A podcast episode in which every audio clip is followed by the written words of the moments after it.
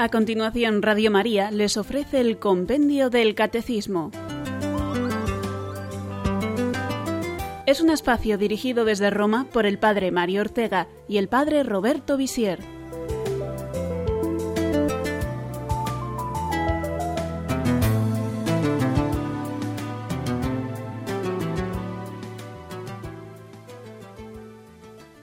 Queridos amigos de Radio María, bienvenidos a una nueva edición del espacio Compendio del Catecismo. Al micrófono, acompañándoos en el programa de hoy, el Padre Mario Ortega.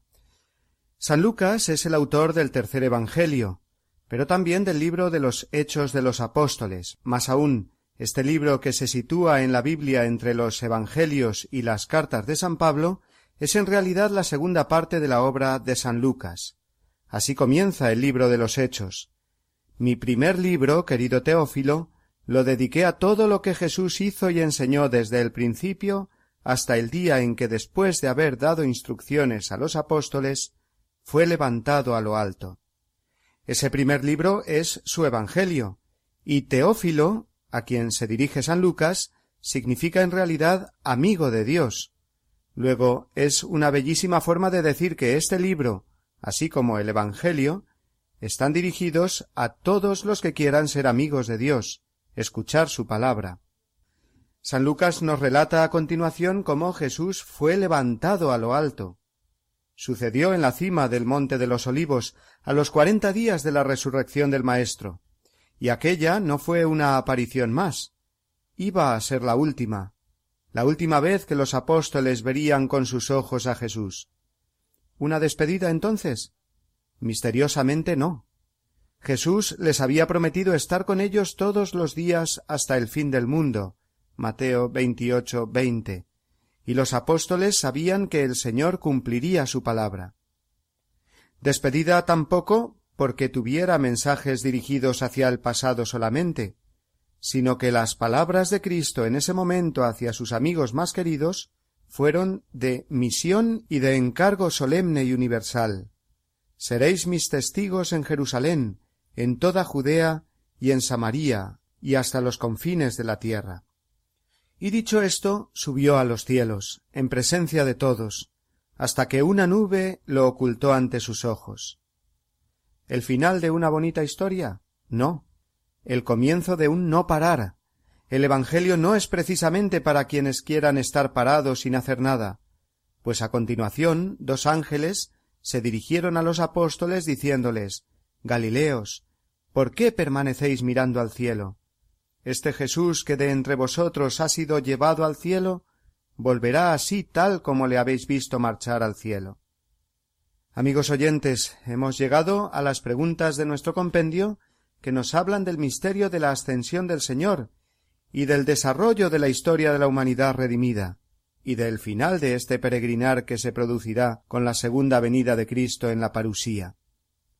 De todo esto hablaremos durante dos programas, comenzando hoy con los números 132 y 133 del compendio del Catecismo, que dicen así. ¿Qué representa la ascensión? ¿Cómo reina ahora el Señor Jesús?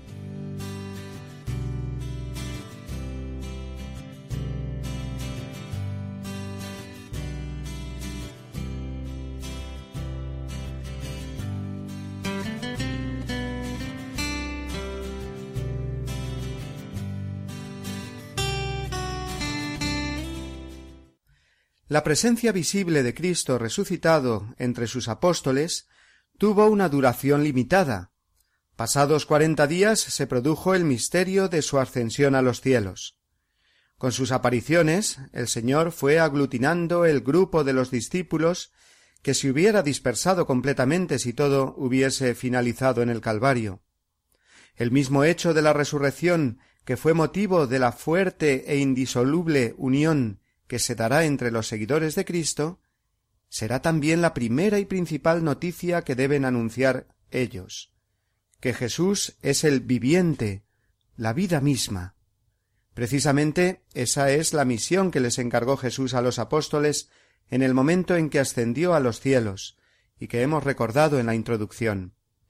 Escuchemos ahora en la pregunta 132 del compendio el significado compendiado de este misterio de la vida de Cristo que profesamos en el credo cuando decimos subió a los cielos.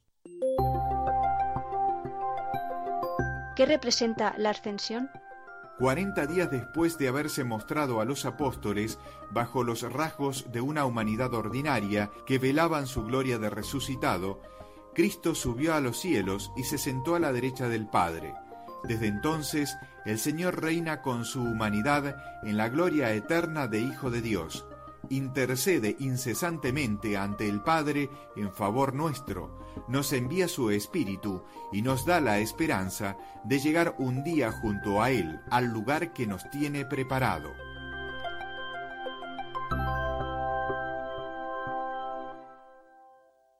Durante los cuarenta días que duró la presencia visible del resucitado con sus apóstoles, la gloria completa de su resurrección quedó todavía velada por los rasgos de una humanidad ordinaria. A pesar de ser ya la suya una humanidad glorificada, que no pertenece ya a este mundo, ni al espacio, ni al tiempo, Jesús misteriosamente siguió comiendo y caminando con ellos durante ese periodo. Continuó con sus discípulos la instrucción que como maestro había realizado durante los tres años previos a su muerte. Los apóstoles aprenden ahora a convivir con Cristo resucitado, a entrar de lleno en el misterio de Dios, viviéndolo todavía en este mundo. Es lo mismo, en realidad, para nosotros. Estos cuarenta días representan la vida de la Iglesia peregrina con la compañía cercana de su Maestro. Cuarenta, número simbólico de nuestro peregrinar a través del desierto del Éxodo o del desierto cuaresmal. Se da un intercambio maravilloso. Cristo vive con nosotros nuestra vida en este mundo, pero comparte a la vez con nosotros su vida de resucitado. Por eso Cristo resucitado sólo se aparece a los discípulos, porque es una comunión con sus hermanos, que son introducidos así por Cristo a la vida de resucitados, a la vida eterna. Resulta precioso meditar estos cuarenta días, la emoción de nuevas apariciones, vivir con Él de un modo nuevo, palpar así ordinariamente la resurrección, la gloria, hacer crecer existencialmente la esperanza, los deseos de tener un día un cuerpo glorioso como el suyo. Por eso será fundamental que el apóstol haya sido testigo de la resurrección de Cristo, porque es necesario que tenga esta experiencia de gloria con él. Así, por ejemplo, lo vemos en la elección de San Matías, que es el apóstol que sustituyó a Judas. Tenía que ser elegido de entre los que habían convivido con Jesucristo resucitado. Y también incluso San Pablo. Él justifica su categoría de apóstol precisamente porque ha tenido esa experiencia de encuentro, aunque haya sido tan especial, camino de Damasco, con Cristo resucitado. Pero llega el momento de la partida de Jesús, de su ascensión a los cielos. Es una despedida, pero curiosamente no es un momento de tristeza para los apóstoles, pues ya se fiaban completamente de las palabras del Señor Yo estaré con vosotros todos los días hasta el fin del mundo. Se lo había demostrado con la resurrección. Cuando Jesús muere en la cruz, parece que ese estar con vosotros ha llegado a su fin. Y sin embargo no. Cristo resucitó y nos demostró que es verdad, que Él no nos deja. Ahora llega el momento de su ascensión a los cielos. Sucederá lo mismo, aunque parece que se va, los apóstoles saben bien que permanecerá con ellos, lo creen firmemente y nosotros sabemos bien que estará hasta el final de los tiempos. En el credo profesamos el misterio de la ascensión de Cristo con la afirmación subió a los cielos. Jesús se sustrae a la vista de los apóstoles, ocultándose entre una nube del cielo. Esto tiene varias enseñanzas que debemos desgranar. Primero, subir al cielo. Es un modo de expresar que entra en el cielo, pero no en el cielo interestelar, sino en el cielo eterno, en la vida de Dios. Explica el Papa. El Jesús que se despide no va a ninguna parte en un astro lejano, sino que entra en la comunión de vida y poder con el Dios viviente, en la situación de superioridad de Dios sobre todo espacio. Así enseña Benedicto XVI en su obra Jesús de Nazaret. Pero nosotros siempre necesitamos un signo visible, y este subir a los cielos y ocultarse entre una nube es lo que los apóstoles ven, y así nos lo narran para que podamos también nosotros acoger el misterio en su profundo significado. Pero la ascensión, sigo leyendo de nuevo del Papa, no es un marcharse a una zona lejana del cosmos, sino la permanente cercanía que los discípulos experimentarán con tal fuerza que les produce una alegría duradera. Hasta aquí la cita del Papa. En segundo lugar, la nube significa de nuevo el Espíritu Santo. Ya lo habíamos visto así en el misterio de la transfiguración. Una nube cubrió a los apóstoles mientras veían al Hijo transfigurado y oían la voz del Padre. Pero es que también, recordémoslo, en la Anunciación, el ángel le dijo a María que el Espíritu le cubriría con su sombra, para obrar la encarnación del Verbo. La sombra que cubre es sinónimo de la nube, y también si nos remontamos al Antiguo Testamento, la señal de la presencia de Yahvé entre su pueblo peregrino por el desierto era la nube que los protegía. Éxodo 40-34. Luego, la nube, bíblicamente hablando, no es lejanía ni oscuridad, sino presencia de Dios en el mundo y cercanía con los hombres, a los que protege, salva y santifica. Y tercero, en la nube que cubrió a Cristo en su ascensión también descubrimos el significado de la vida de la fe. Cuando el cielo está nublado, no pensamos que ha desaparecido el sol. El sol está sobre las nubes, y gracias a él seguimos recibiendo la luz del día aunque no lo veamos. Pues lo mismo sucede con Cristo. Sabemos por la fe que Él está, aunque no lo veamos. Creemos firmemente en su promesa. Yo estoy con vosotros todos los días hasta el fin del mundo. Lo que pasa es que ha inaugurado una presencia nueva. Desde el cielo está en la tierra. Sentado a la derecha del Padre no significa ninguna posición espacial ni corporal concreta. Sentado a la derecha, sino es una expresión simbólica por la que decimos que Jesús participa del poder mismo del Padre, no sólo porque es Dios, sino como hombre, Rey del universo. Con el Padre y con el Espíritu Santo. En el seno de la Trinidad está ya la humanidad, la humanidad de Cristo.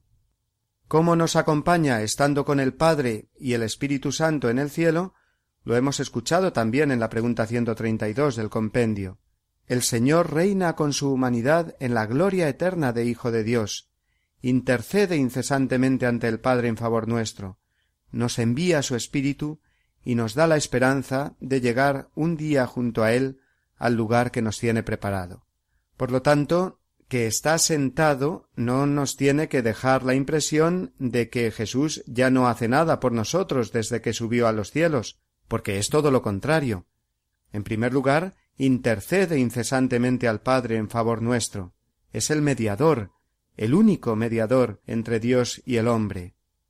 Todo hombre que quiera llegar hasta Dios sólo lo puede hacer a través del único puente, pontífice, que es Jesucristo, el único Salvador de la humanidad. Un mediador no es como un árbitro. Un árbitro no pertenece a ninguna de las dos partes. El mediador es justo lo contrario, pertenece a las dos partes. Cristo es Dios y hombre, y como hombre vive ya eternamente en el seno de Dios Trinidad. Lo confesamos como nuestro mediador entre el Padre y nosotros, y por eso todas nuestras oraciones dirigidas al Padre finalizan diciendo por Jesucristo nuestro Señor. Y, en segundo lugar, sentado a la derecha del Padre significa que Cristo nos envía desde el seno del Padre al Espíritu Santo, que es Señor y dador de vida, el santificador, el que hace que el reino de Cristo vaya creciendo y desarrollándose en el mundo a través de la Iglesia hasta que el Señor vuelva de nuevo. Pero esto corresponde más al comentario de la siguiente pregunta. Antes de continuar es conveniente que hagamos ahora una breve pausa y meditemos con la ayuda siempre agradable de la música.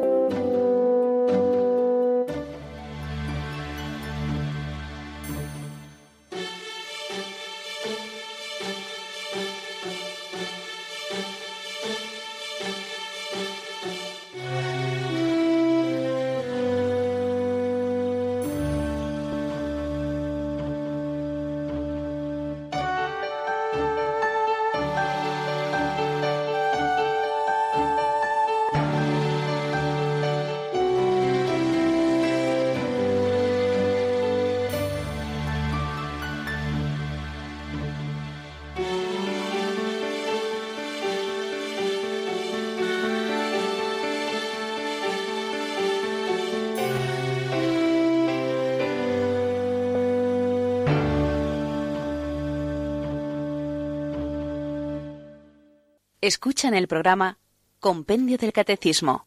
Cristo está sentado a la derecha del Padre, es decir, con toda la gloria que le corresponde no sólo como Dios eterno, sino como hombre victorioso sobre el pecado y la muerte, hombre, el primero de todos, resucitado para siempre. El misterio de la ascensión nos lleva a la contemplación de Cristo como Rey universal. Cristo es Rey, porque ha ganado un reino de hijos redimidos para el Padre. Escuchemos la siguiente pregunta del compendio, la número 133. ¿Cómo reina ahora el Señor Jesús? Como Señor del cosmos y de la historia, cabeza de su iglesia, Cristo glorificado permanece misteriosamente en la tierra, donde su reino está ya presente, como germen y comienzo en la iglesia. Un día volverá en gloria, pero no sabemos el momento. Por esto vivimos vigilantes, pidiendo, ven Señor Jesús.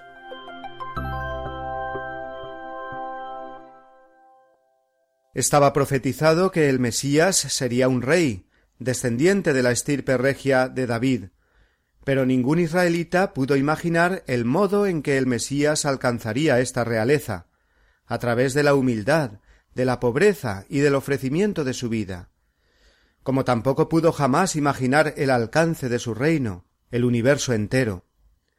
Ciertamente el reino de Cristo no es de este mundo, como declaró el mismo Señor ante Pilato. Y su título de rey lo mostró precisamente en el momento de más humillación y aparente debilidad y derrota. En lo alto de la cruz estaba el letrero que le señalaba como rey.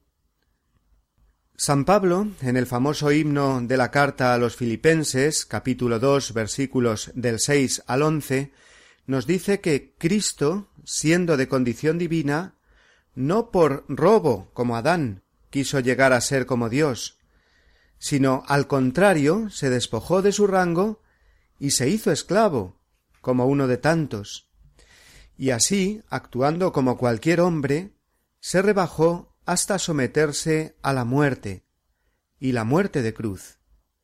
Por eso Dios lo levantó sobre todo, y le dio el nombre sobre todo nombre, de modo que al nombre de Jesús toda rodilla se doble en el cielo, en la tierra, en el abismo, y toda lengua debe proclamar Jesucristo es Señor. Cristo resucitado y ascendido a los cielos es el vencedor de la mayor de las contiendas que se puede dar en este mundo, la que se libra en el interior del hombre y de la humanidad, la batalla contra el pecado, raíz de todos los males, y contra su instigador el demonio. Vencido el pecado por la obediencia de Cristo, queda también vencida la principal consecuencia de aquel, que es la muerte. Y si Cristo ha salvado a los hombres del mal, del pecado, y los ha rescatado del dominio de la muerte, eso quiere decir que ahora Cristo es el Rey y el Señor de la humanidad redimida, y de todo el cosmos, pues con la redención se restaura también todo el orden natural y todo queda dirigido hacia Cristo, también el curso y el devenir de la historia. Con el misterio de la ascensión se nos ha revelado ya plenamente el plan original de Dios, y es éste, que toda la creación tuviera a Cristo como cabeza. Efectivamente, así lo leemos en la carta a los Efesios capítulo uno versículo nueve y siguientes, según el benévolo designio que Dios se propuso de antemano para realizarlo en la plenitud de los tiempos, hacer que todo tenga a Cristo por cabeza, lo que está en los cielos y lo que está en la tierra. Pero Jesucristo es un rey que no se encuentra de frente a sus súbditos, sino a la cabeza de todos ellos, que ya no son llamados súbditos. A vosotros ya no os llamo siervos, sino amigos. Juan quince quince. Este pueblo reunido en torno a Cristo y que se presenta con él a la cabeza ante el Padre, es la Iglesia. Cristo glorificado permanece misteriosamente en la tierra, donde su reino está ya presente en la Iglesia. Recordemos el ejemplo que poníamos en el número anterior referente al sol, que está e ilumina, aunque no se vea por la nube. A Cristo no se le ve, pero es Señor y guía de la historia y de los corazones. La vida del hombre es, en definitiva, una invitación a asociarse al reino que tiene a Cristo como cabeza. La Iglesia constituye el germen y el comienzo de este reino en la tierra. Así nos lo enseña el Concilio Vaticano II. Desde la ascensión, el designio de Dios ha entrado en una fase final. Estamos, en realidad, en esa última hora de la que nos habla la primera carta de Juan 2.18 y también la primera carta de Pedro 4.7. De nuevo, en el Vaticano II y en la Constitución Lumen Gentium, en concreto, encontramos un párrafo especialmente significativo. Dice así El final de la historia ha llegado ya a nosotros, y la renovación del mundo está ya decidida de manera irrevocable, e incluso de alguna manera real está ya por anticipado en este mundo. La Iglesia, en efecto, ya en la tierra, se caracteriza por una verdadera santidad, aunque todavía imperfecta.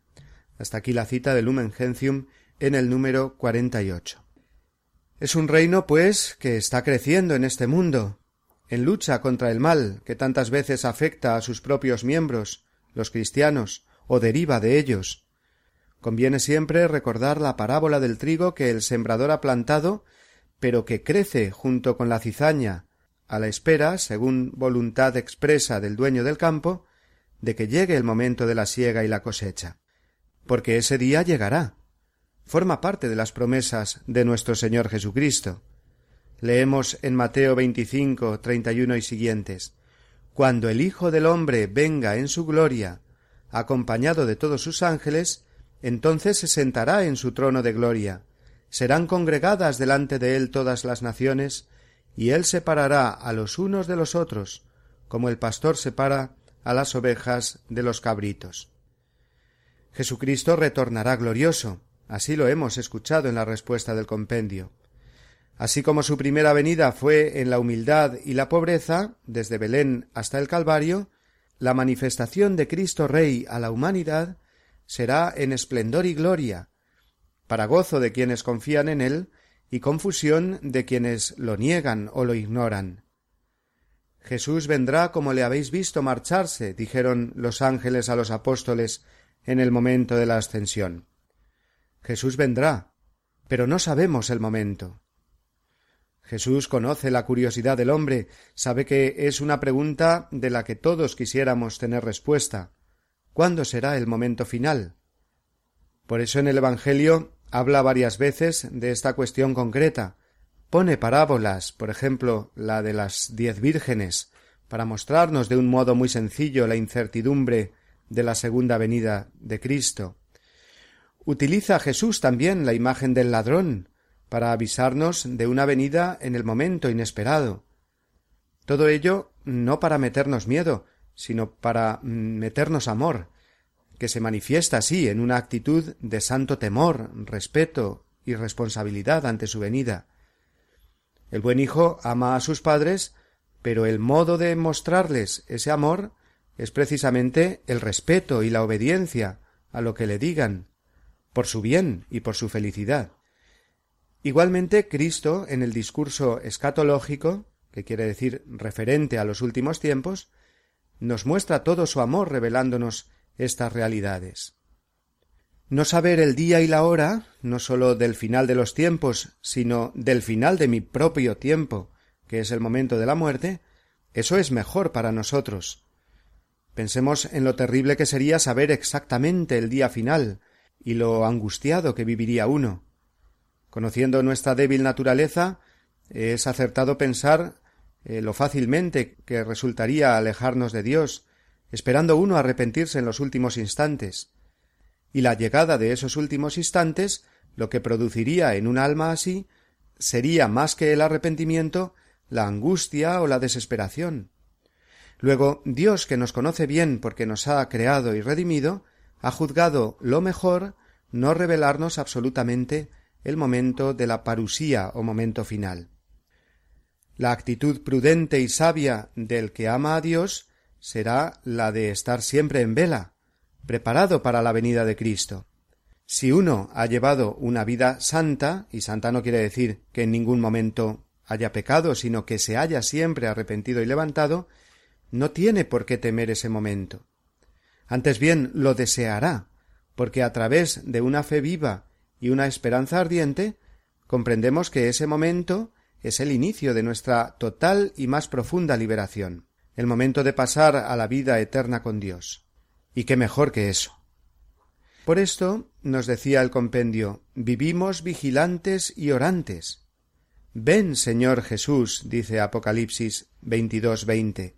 Y no es este un versículo sólo para el tiempo de Adviento, sino adecuado en todo momento de nuestra vida, que toda ella es en realidad un adviento, una espera con fe del Señor Jesús.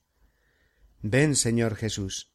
Y así lo repetimos igualmente cada vez que rezamos el Padre nuestro. Venga a nosotros tu reino. Porque por la fe descubrimos que ese reino ya iniciado aún tiene que acabarse y manifestarse plenamente. Vamos a hacer aquí una nueva pausa musical antes de proseguir.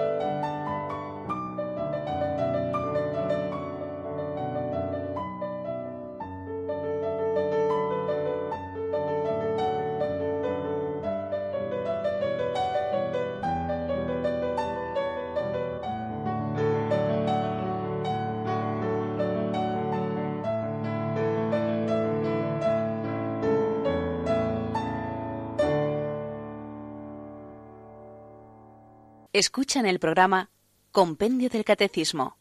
Por hoy no avanzaremos más en las preguntas del compendio. Mañana continuaremos con los últimos números del compendio dedicados al artículo del credo vendrá a juzgar a los vivos y a los muertos. Y dedicaremos este tramo final del comentario de hoy a insistir un poco más en la relación entre la fe en Cristo resucitado y la incertidumbre o temores que nos puede suscitar el final de los tiempos.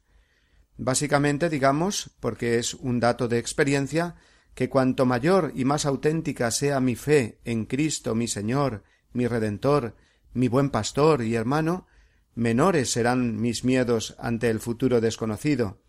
Y al contrario, cuanto menos se abandone uno a la providencia amorosa de Dios, que se nos ha manifestado en Cristo, más irracionalmente temerá los acontecimientos que le puedan sobrevenir, sabiendo que esta vida ciertamente se pasa. Cuando no se conoce a Dios Padre y Providente, cuando no se confía en Jesucristo, Rey del universo y Señor de la historia, El hombre, solo y abandonado, es muy vulnerable al miedo, a la superstición, a la fantasía del dicen que, eh, Nostradamus, los mayas, el horóscopo, el tarot. Escuchamos las palabras de Jesús en Mateo 24, cuatro que nos dice Mirad que no os engañe nadie, porque vendrán muchos en mi nombre diciendo Yo soy el Cristo, y engañarán a muchos. Oiréis también hablar de guerras y rumores de guerras. Cuidado, no os alarméis, porque es necesario que suceda, pero no es todavía el fin. ¿En manos de quién estamos, pues? ¿En manos de un Dios Padre, a los hombros del buen pastor, Cristo, y sostenidos y guiados por el Espíritu Santo? ¿O a merced de unas fuerzas ocultas y saberes esotéricos, voces de acá y allá, que no tienen nada de racional? Creo que el comentario y reflexión que hacemos todos los días de las verdades de fe católica nos tienen que llevar a aplicarlas a nuestra vida práctica y a mostrarlas a un mundo que vive en tinieblas, a tantas ovejas sin pastor, a tantos hombres y mujeres que se sienten muy solos y desesperados en este mundo, porque no han conocido la luz de Cristo, la única que da un sentido pleno y cabal a la vida. Preparaba ayer este programa y en concreto buscaba las preciosas citas que nos hablan de la providencia de Dios. No andéis preocupados por vuestra vida. Mirad las aves del cielo. No siembran, ni cosechan, ni recogen en graneros, y vuestro Padre Celestial las alimenta. ¿No valéis vosotros más que ellas? Ya sabe vuestro Padre Celestial que tenéis necesidad de todo eso. Buscad primero el reino de Dios, y todas esas cosas se os darán por añadidura. No os preocupéis del mañana, el mañana se preocupará de sí mismo. Cada día tiene bastante con su propio mal. Dios, por tanto, quiere que vivamos en paz y nos ofrece esa paz y serenidad por medio de su palabra, por medio de la fe. Estaba preparando, digo, este programa con estas citas, pero a la vez cayó en mis manos esta noticia de ayer mismo, que me hizo reflexionar profundamente. Joven se suicida por creer que este 2012 es el fin del mundo. Era una noticia realmente triste. Continuaba así. Los rumores del posible fin del mundo que muchos han vaticinado que ocurrirá a finales de este 2012 han intrigado a diversos sectores de la sociedad. La obsesión ha llegado tan lejos que una joven británica decidió privarse de la vida porque estaba convencida de estos planteamientos. Se trata de una chica de dieciséis años quien pasó los últimos meses de su vida en Internet pendiente de los rumores del fin del mundo. Terrible, ¿no? Pero esto nos recuerda una vez más lo urgente que es anunciar al mundo el Evangelio. Es urgente anunciarlo entre los jóvenes. Dios nos ama y por encima siempre de nuestros miedos está el amor y el poder de Dios. Cristo ha dado su vida por nosotros y nos ha mostrado que el mal no nos domina por encima de él, que Él es el Rey del universo, Rey de la paz, y Rey de amor, aunque vivamos en un mundo de odios y dolor. Él tiene y tendrá siempre la última palabra. Decía hace pocos meses el Papa Nada nos sucede que no caiga dentro de las manos amorosas y providentes de Dios. La Sagrada Escritura es luz, la Iglesia es luz, el Catecismo y su compendio son luz, no luces distintas, sino la única, Cristo, luz de las naciones y Rey de los corazones. Y lo que el hombre de todos los tiempos necesita, también el del siglo XXI, que se cree tan autosuficiente, es un Dios Padre en quien poner su vida y recibir de él la fuerza y la alegría para afrontar todos los retos y dificultades. Dios nos lo ha puesto fácil, nos ha dado a su Hijo Jesucristo. Cuando uno conoce verdaderamente a Jesús de Nazaret, la percepción de la vida cambia totalmente y uno pasa del sinsentido, la vaciedad, la desgana y la soledad a descubrir la vida como una oportunidad auténtica y hermosísima de ser feliz, no sólo uno mismo, sino de ayudar a los demás a ser felices. Pensemos en los santos. Una madre Teresa de Calcuta, cuya imagen sonriente les confieso que tengo eh, siempre delante en una estampa cuando preparo estos programas. Los santos son testigos de Cristo porque nos demuestran que Cristo no es un personaje pasado, sino real y vivo, al que si encuentro y acojo en mi corazón me dará luz y fuerzas para vivir la única vida que tengo en este mundo, esperando y trabajando por el crecimiento y la manifestación definitiva del reino de Dios en la vida eterna. Precisamente con las palabras de Madre Teresa de Calcuta podemos concluir. Ella descubrió a Jesús donde Jesús dijo que estaría presente, en los más necesitados y pobres de la sociedad. Descubrió a Cristo y amó a Cristo completamente, dando su vida por él y extendiendo su reino en este mundo, de esa forma tan sencilla y tan extraordinaria a la vez. Hemos de llevar lo comentado y reflexionado a la práctica, y qué mejor que dedicar nuestras conclusiones de hoy a las palabras de la Beata Madre Teresa de Calcuta.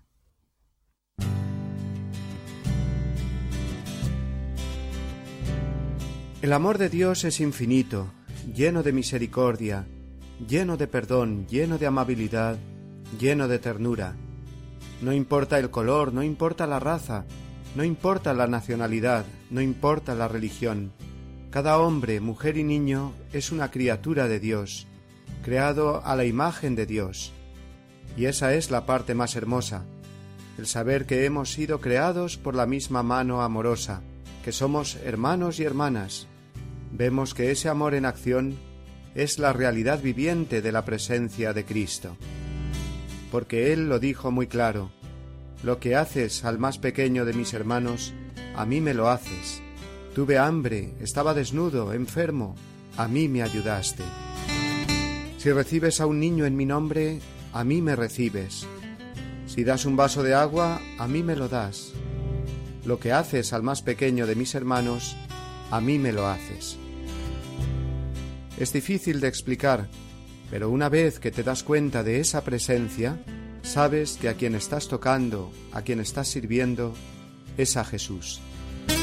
El objetivo de nuestra congregación, el objetivo de nuestra existencia, no es sólo hacer ese trabajo. El objetivo es saciar la sed de Dios, la sed de Jesús en la cruz, por el amor de las almas. ¿Quiénes son los que están más cercanos a Él? Los más pobres de entre los pobres. Ese hambre de Cristo en la cruz esa sed de Cristo en la cruz la saciamos con nuestro amor en acción. Como regla se empieza con la sonrisa de los ojos, la sonrisa del rostro, la sonrisa del tacto, la manera como tocas a la gente, la manera como te das a la gente. Todo eso es amor en acción. Esa es la razón por la cual la gente tiene contacto con las hermanas, siente esa presencia, siente ese tacto, siente ese contacto con Cristo a través de ellas y las hermanas sienten ese contacto con Cristo en la desoladora presencia de los pobres. No es siempre fácil, pero es hermoso, y es una manera maravillosa de llevar la presencia de Dios a la gente, a través de nuestras acciones. Hoy en día tenemos la posibilidad de hacerlo todo. Podemos dar vida, podemos destruirla, podemos hacer tantas cosas. Dios era, su majestad era, su grandeza era, la creación era intentan probarlo, y sin embargo la misma presencia de los pobres y el trabajo que realizamos, el amor en acción, que está teniendo lugar en todo el mundo, eso prueba que Dios es.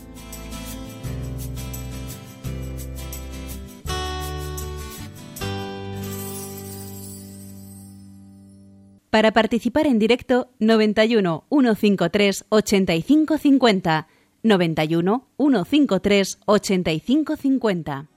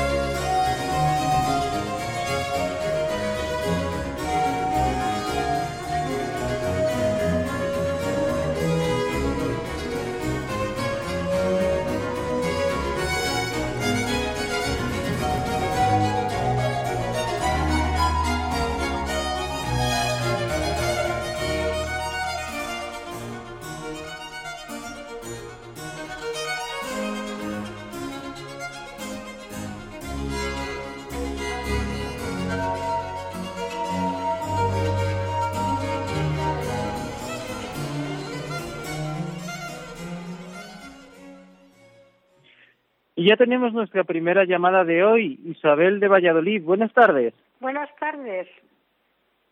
Dígame. Mira, sí, muy bien. Sí, que quería saber cómo se puede saber cuando Jesús obraba como Dios, que era de verdad, y cuando obraba como hombre, que también era hombre. Si eso se puede distinguir o no. Muy bien. Pues eh, no se puede distinguir porque eh, Jesús es verdadero Dios y verdadero hombre. Por tanto, siempre que actúa, actúa como, como verdadero Dios y como verdadero hombre. Naturalmente, cuando eh, perdona los pecados, cuando realiza milagros, eh, está probando su divinidad, está manifestando un poder que es divino. Cuando lo vemos triste o cuando lo vemos sufrir la pasión o cuando lo vemos, no sé, sonreír, hacer cualquier eh, actividad humana, pues eh, lo estamos viendo eh, como hombre, pero siempre es verdadero Dios y verdadero hombre en cada una de las acciones que realiza. No hace falta distinguir, ah, es que esto lo hace como Dios, esto lo hace como hombre, ¿no? Es, es una persona divina y que tiene una naturaleza divina y una naturaleza humana. No nos hace falta hacer distinciones. Sabemos que todo lo que hace el Señor es obra de, del verbo de Dios, pero a la vez lo hace a través de su naturaleza humana. Bien, pues estamos esperando otra llamada que nos llega, en este caso, de Ciudad Real. Manuel, buenas tardes. Buenas tardes, Padre Roberto.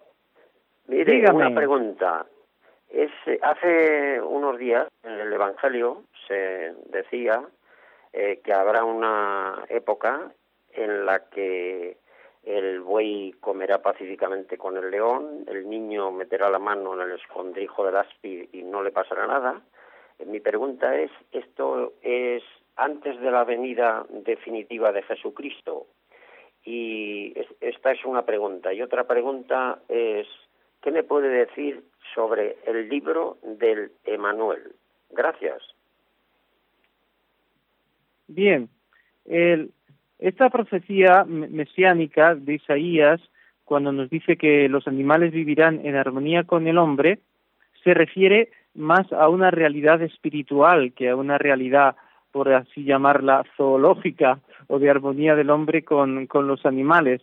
Está hablando de cómo la venida de Cristo restaura esa armonía original que había en el momento de la creación, cuando Dios crea al hombre y a la mujer los crea en armonía con todos los animales que ha creado. Es el hombre el que les da un nombre a cada animal y hay una armonía, hay un entendimiento. Esta armonía se rompe con el pecado.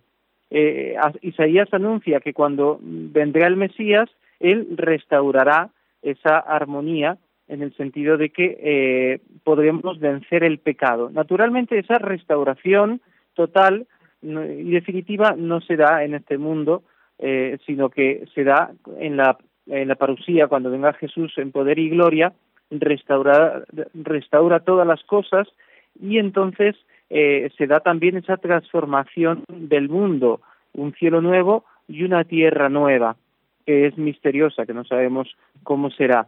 Eh, por tanto, se refiere más a una transformación espiritual que la podemos aplicar al tiempo del Mesías, es decir, al tiempo de la Iglesia, después de que el Mesías ha venido, podemos mm, recuperar esa armonía con lo creado a través de la gracia, a través de, la santidad de vida, eh, como nos muestra, por ejemplo, la vida de San Francisco de Asís, que tenía sus gestos también de, amor a la naturaleza y que le hablaba de Dios, del Dios creador. Pero la plenitud será, naturalmente, cuando venga Jesús con poder y gloria. Ramiro de Muros de La Coruña, buenas tardes. Buenas. Ah, dos aclaraciones. ¿Eh? ¿Me oye? Sí, dígame. Dos aclaraciones. Una sobre las palabras emis espíritu de Jesús en el Calvario. Creo, a mí me parece que significa más bien eh, eh, su muerte real, o sea, la separación del espíritu alma de la humanidad Santísima de Cristo de su cuerpo eh, humano. Segundo, que eh, en la Eucaristía alguna vez que se oye decir presencia física y creo que eso no está acertado. Es más bien presencia real verdadera, porque físico parece que se refiere a algo material que se toca con los sentidos. Y el cuerpo de Cristo resucitado y glorificado es un cuerpo, como dice San Pablo, espiritual. Nada más. Bien. Bueno, la, el mismo evangelista cuando nos cuenta este momento en la cruz supremo de Jesús, cuando él dice eh, todo está cumplido y dice el profeta eh, entregó el espíritu, murió, sí, exhaló el espíritu, pero también eh, significa que dona el Espíritu Santo, que nos da el Espíritu Santo, que es el que santifica a los fieles, porque al cumplirse la obra de la redención, eh, el hombre es santificado, purificado del pecado. Así que la Iglesia siempre ha entendido las dos cosas, que exhalar el espíritu es morir, naturalmente, esa separación del alma y del cuerpo, pero también es entregar el Espíritu Santo para la santificación de la Iglesia. Cuando decimos que en la Eucaristía hay una presencia física de Jesús, es porque la Eucaristía aunque sea misteriosamente, es algo físico. Nosotros recibimos el cuerpo de Cristo que está eh, misteriosamente presente en la Sagrada Hostia, en, la Sagrada Forma consagrada. Es una presencia física. Otra cosa es cuando yo hago una comunión espiritual y entonces yo lo que hago es eh, desear recibir a Jesús y Jesús, bueno, en la medida de mi disposición, puede visitarme, puede eh, eh, hacerse presente espiritualmente en mí, bendecirme, mm, darme una gracia, pero no es lo mismo que la comunión sacramental. Cuando yo recibo la comunión sacramental, estoy recibiendo a Jesús con su cuerpo, con su alma, con su sangre y con su divinidad. Muy bien, recibimos otra llamada de Madrid. José, buenas tardes. Hola, buenas tardes, padre. Mire, me gustaría hacerle, preguntarle unos términos, a ver si me los puede aclarar. ¿Qué es el precatecumenado? El catecumenado, la mistagogia y los escrutinios. Ajá. Pues muchas gracias. de nada. Todo esto se refiere, el catecumenado, la mistagogia y los escrutinios, a la preparación, sobre todo de, de, los adultos, para el sacramento del bautismo. Cuando una persona decide bautizarse, y ya es adulta, tiene que realizar el catecumenado, que es un proceso en el cual la persona eh, conoce mejor la fe cristiana y inicia a, prepararse poco a poco y normalmente, si puede ser, en la vigilia pascual, incluso eh, sería eh, bueno que lo hiciera el obispo, pero el obispo puede delegar en un sacerdote, la persona es bautizada y recibe a la vez el sacramento de la confirmación y el sacramento de la Eucaristía. Este proceso de, catecumenado tiene varios pasos.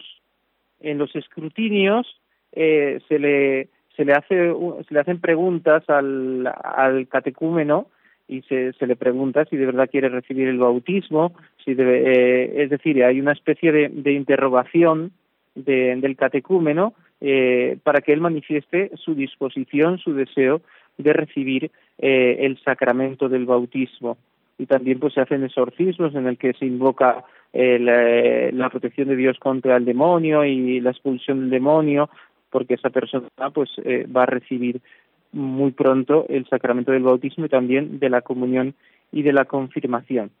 La mistagogía se refiere a, una serie de, símbolos, de, misterios que hay escondidos en el sacramento eh, o en los sacramentos de iniciación y que se van explicando poco a poco, se van revelando esos misterios escondidos, de modo que el catecúmeno pueda eh, penetrar espiritualmente, no solamente conocer y aprender eh, en su memoria, en, su inteligencia, sino mm, recibir ese, ese conocimiento profundo de los misterios de la vida cristiana que está a punto de abrazar en el bautismo. Bien, no sé si tenemos nuevas llamadas. Eh, mientras esperamos, eh, yo voy a coger el hilo que ha dejado eh, el padre Mario hablando del fin del mundo y de esa anécdota triste de, aquella muchacha que, se ha suicidado pensando que todo se terminaba. Es realmente triste con qué superficialidad se, se toma el tema del fin del mundo en los medios de comunicación o incluso en el cine porque con frecuencia estos temas se llevan al cine eh, y despiertan bastante interés. Pero cuando, cuando vemos los comentarios que hacen los periódicos o, libros, revistas o películas de cine, nos damos cuenta de que hay una ausencia total de la trascendencia, en el sentido de que se, se, se toca el tema con una gran superficialidad. No, no se piensa que realmente eh, el fin del mundo nos está hablando de que somos pasajeros, de que este mundo pasa y de que esta vida pasa. ¿Por qué angustiarnos tanto por el fin del mundo que llegará cuando el Señor quiera y que será un día de victoria para los amigos de Cristo y de derrota del mal y de fin del pecado? Si además sabemos que nosotros tenemos que morir y que en cualquier momento tenemos que dar cuenta de nuestra propia vida. Yo he visto eh, eh, en estas eh, películas que hablan del fin del mundo, un individualismo donde eh, lo que importa es sobrevivir y los que y todos los que mueren y el mundo que, que se destruye parece que no cuenta para nada. Lo que cuenta es la supervivencia y no se hace ningún tipo de reflexión sobre el más allá, sobre el sentido del mundo, de la vida, del hombre, del bien, del mal, una superficialidad total. Yo creo que nos tenemos que abrir. Es claro que desde la fe entendemos que hay una trascendencia, que este mundo tiene un sentido más allá de este tiempo y, y por tanto eh, eso nos abre un horizonte maravilloso y da sentido a todo lo que hacemos, mientras que si solo pensamos en, en la muerte como un fin, como un agujero negro o en el fin del mundo como una destrucción, entonces claro, nada tiene sentido. Todo lo que hago y mi trabajo no sirven para nada. Bien, pues continuaremos profundizando en estos temas en los próximos programas y ahora nos despedimos con una oración que hacemos a la Santísima Virgen María pidiendo que nos proteja, que nos ayude a vivir siempre preparados con esperanza y, preparados para recibir al Señor que viene a buscarnos en este tiempo de Adviento y de Navidad que está muy cerca. Decimos juntos, Dios te salve María, llena eres de gracia, el Señor es contigo, bendita tú eres entre todas las mujeres y bendito es el fruto de tu vientre Jesús. Santa María, Madre de Dios, ruega por nosotros pecadores, ahora y en la hora de nuestra muerte. Amén.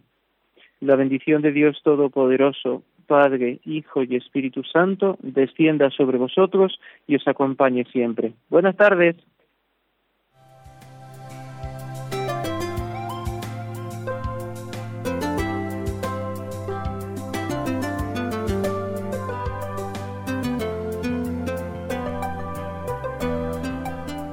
Así concluye en Radio María el Compendio del Catecismo. Es un espacio dirigido desde Roma por el Padre Mario Ortega y el Padre Roberto Visier.